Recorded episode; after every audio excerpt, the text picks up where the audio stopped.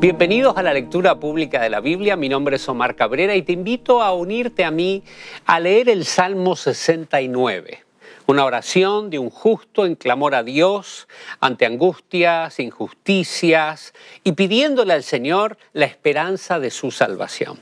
También vamos a leer Primera de Crónicas 5 y el capítulo 6 donde estudiaremos cuáles son los descendientes de Rubén, los descendientes de Gad, las tribus al oriente del Jordán, cómo es la línea sacerdotal, los clanes de los levitas, los músicos del templo y cuáles son los descendientes de Aarón.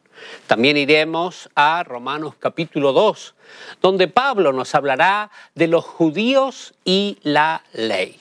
Qué hermoso es poder acercarnos a la palabra del Señor para que ilumine nuestro entendimiento y guíe nuestro caminar. El libro de Salmos, capítulo 69.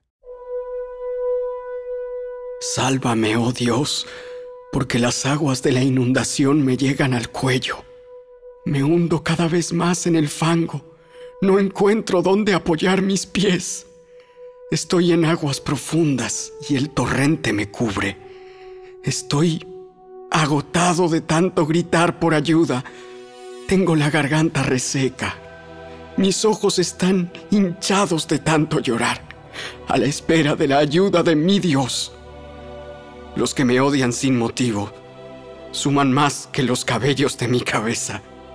Muchos enemigos tratan de destruirme con mentiras me exigen que devuelva lo que no robé. Oh Dios, tú sabes lo necio que soy. De ti no puedo ocultar mis pecados. No dejes que los que confían en ti sean avergonzados por mi culpa. Oh Señor soberano de los ejércitos celestiales. No permitas que sean humillados por mi causa, oh Dios de Israel, pues yo soporto insultos por amor a ti. Tengo la humillación dibujada en todo mi rostro. Hasta mis propios hermanos fingen no conocerme, me tratan como a un extraño. El celo por tu casa me ha consumido y los insultos de aquellos que te insultan han caído sobre mí. Cuando lloro y ayuno, se burlan de mí. Cuando me visto de tela áspera en señal de dolor, se ríen de mí. Soy el blanco de los chismes de la ciudad y todos los borrachos cantan de mí. Pero sigo orando a ti, Señor, con la esperanza de que esta vez me muestres tu favor. En tu amor inagotable, oh Dios, responde a mi oración con tu salvación segura. Rescátame del lodo. No dejes que me hunda aún más. Sálvame de aquellos que me odian y sácame de estas aguas profundas. No permitas que el torrente me cubra, ni que las aguas profundas me traguen, ni que el foso de la muerte me devore. Contesta a mis oraciones, oh Señor, pues tu amor inagotable es maravilloso.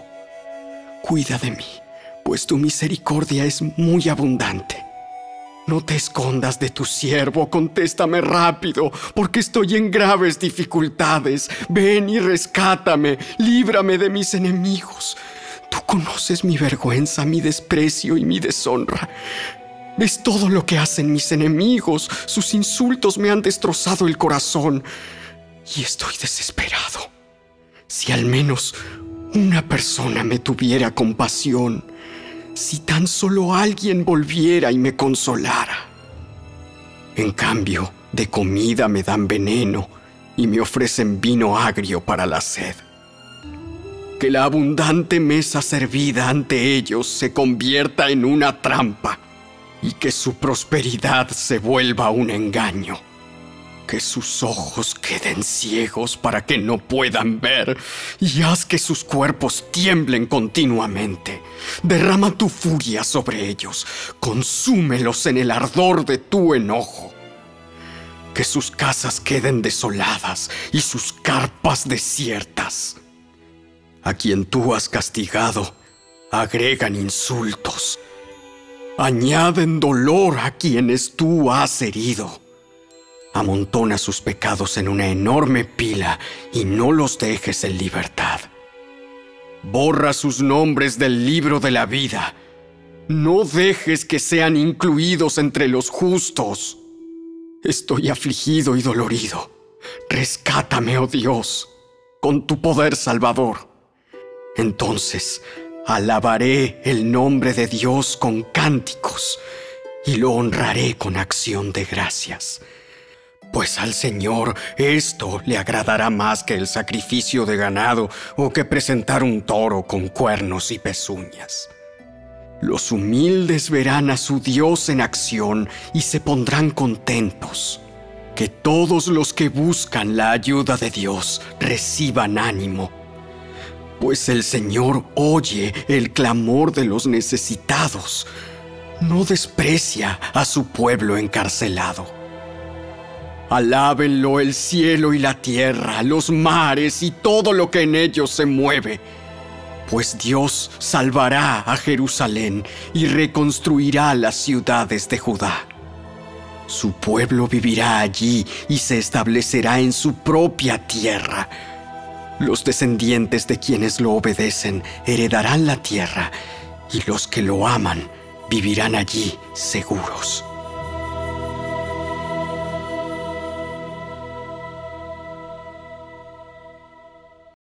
El primer libro de las Crónicas, capítulo 5. El hijo mayor de Israel fue Rubén pero como deshonró a su padre cuando se acostó con una de sus concubinas, los derechos del hijo mayor fueron dados a los hijos de su hermano José. Por esta razón, Rubén no aparece en la lista de los registros genealógicos como el primer hijo varón. Aunque los descendientes de Judá llegaron a ser la tribu más poderosa y dieron un gobernante para la nación, los derechos del hijo mayor le pertenecieron a José. Los hijos de Rubén, el hijo mayor de Israel, fueron Anoc, Falú, Esrón y Carmi. Los descendientes de Joel fueron Semaías, Gog, Simei, Micaía, Reaía, Baal y Beera. Beera fue el líder de los rubenitas cuando fueron llevados cautivos por el rey Tiglat-Pileser de Asiria.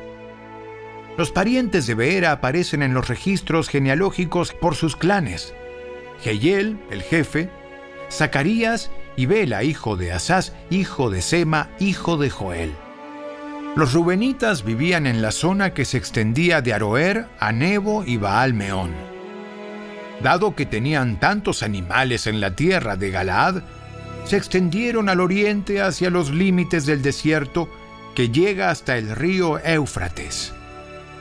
Durante el reinado de Saúl, los rubenitas derrotaron a los agarenos en batalla.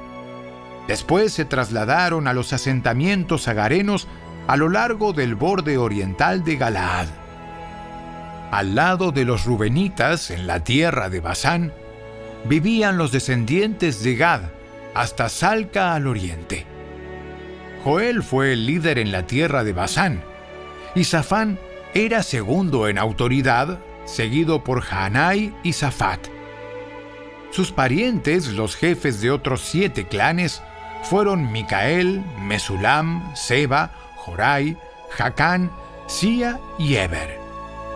Todos ellos fueron los descendientes de Abiail, hijo de Uri, hijo de Jaroa, hijo de Galaad, hijo de Micael, hijo de Jesisai, hijo de Jado, hijo de Bus. Ahí hijo de Abdiel, hijo de Guni, fue el jefe de sus clanes. Los gaditas vivieron en la tierra de Galaad, en Basán y sus aldeas, y por todos los pastizales de Sarón. Todos estos aparecen en los registros genealógicos durante los tiempos del rey Jotam de Judá y del rey Jeroboam de Israel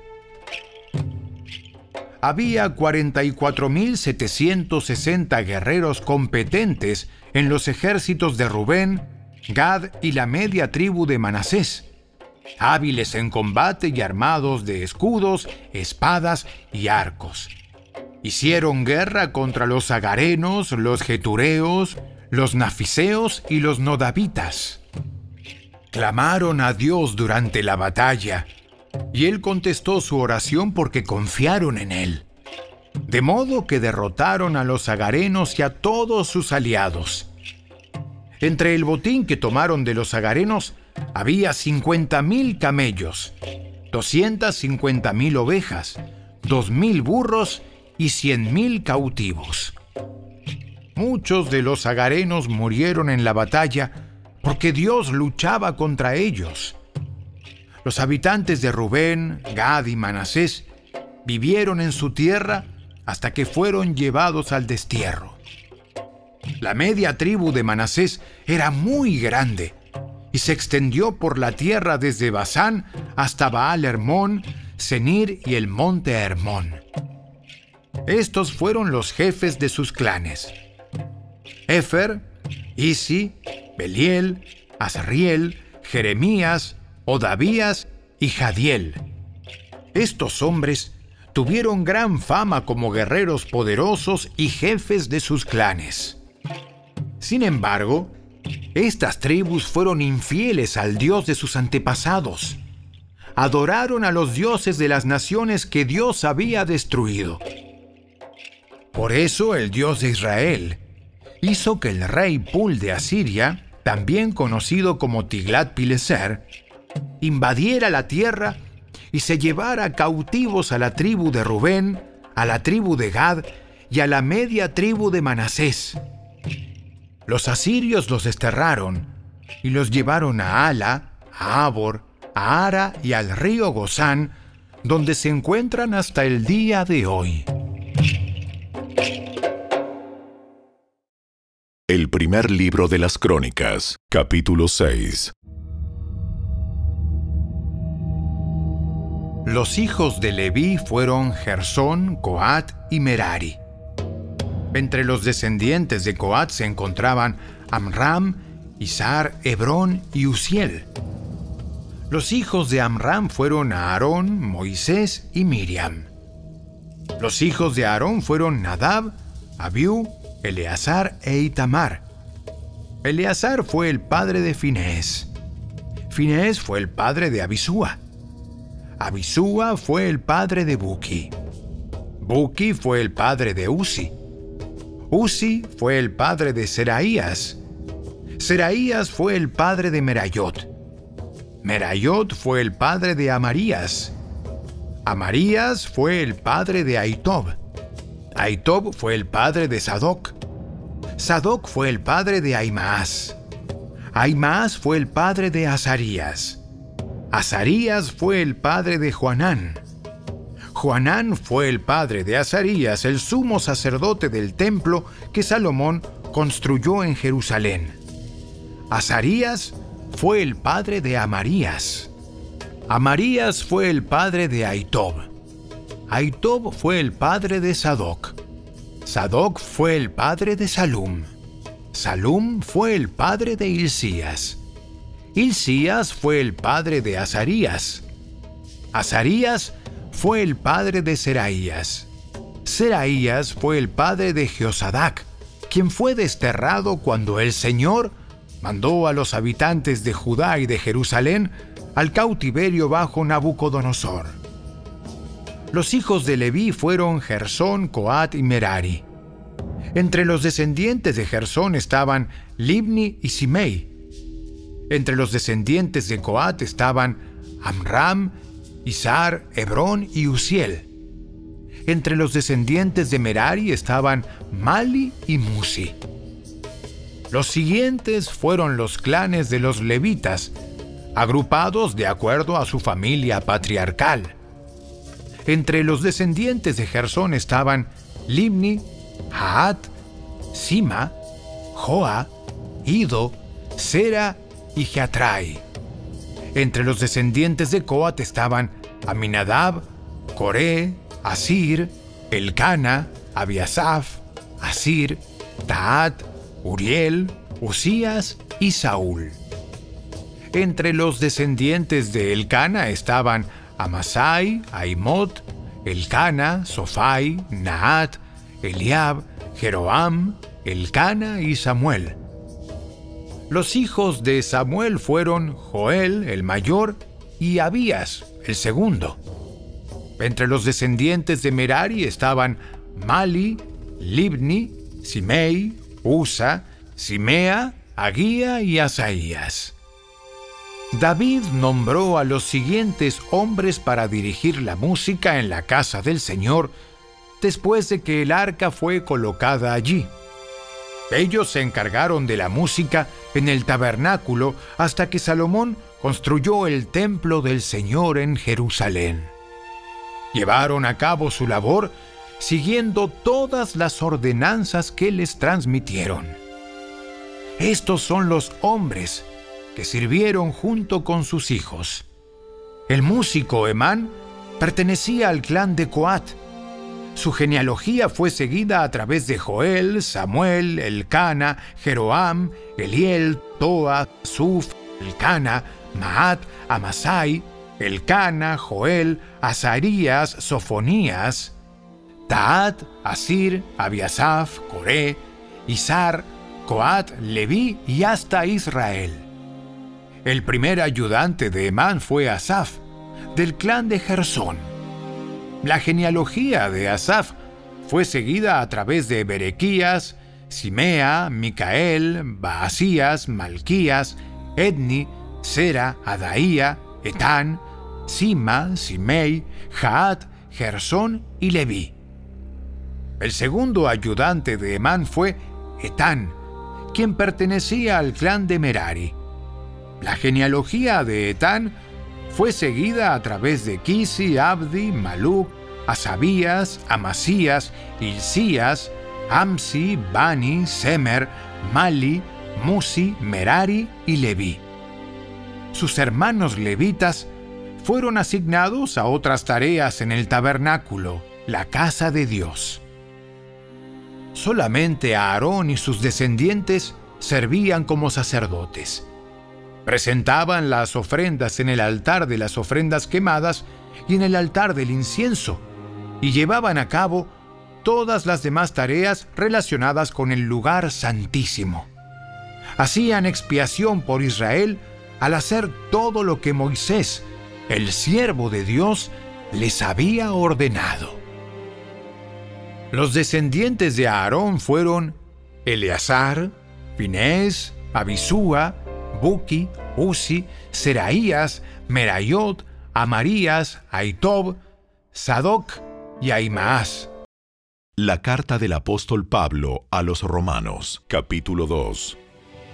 Tú, que te llamas judío, confías en la ley de Dios y te jactas de tu relación especial con Él. Tú sabes lo que a Él le agrada.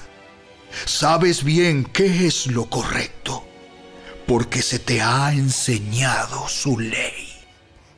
Estás convencido de que eres guía para los ciegos y luz para los que andan perdidos en la oscuridad.